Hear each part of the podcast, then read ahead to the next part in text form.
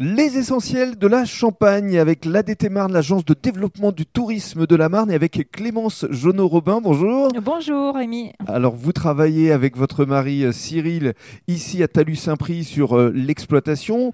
Vous êtes donc vigneronne évidemment. Vous allez nous parler de l'association des coteaux euh, du... Oui, la promotion des coteaux du Petit Morin et des coteaux cézannais. Oui. Voilà, parce que Cyril, votre mari, en est devenu le président. Exact. Il y a pas mal de manifestations en prévision, mais dans un premier temps, et avant de parler de vos cuvées, évoquons votre parcours, puisque vous êtes de la région et rémoise. euh, Voilà, moi je suis, je suis née à Reims, euh, mais euh, pas, de, pas de vignoble dans ma famille. mhm, J'ai rencontré Cyril euh, dans le cadre de nos études euh, à Lyon. agroalimentaire. Oui, c'est ça, école d'ingé en agroalimentaire. Mhm.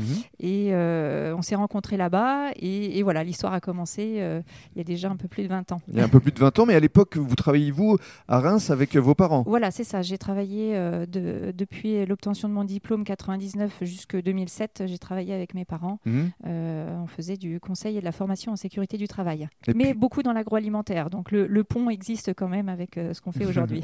Et puis, euh, le jour du départ en retraite des parents de Cyril, là, voilà, j'arrive sur, le, voilà, j'arrive sur le domaine en renfort, euh, en renfort de Cyril. Alors plutôt sur la partie administrative, commerciale, euh, développement export. voilà. Ce que j'allais vous demander, comment vous vous répartissez euh, les rôles? Cyril, c'est plutôt la vigne et la plutôt, vinification. Voilà, vigne et, et vinification, même si, bon, voilà, c'est pas cloisonné. Je, je participe aussi activement au, au- au choix, aux décisions. Cyril m'y associe, mais effectivement, c'est plutôt comme ça que c'est des- c'est Bien justement, dans le cadre du deuxième podcast, vous allez nous parler de votre exploitation.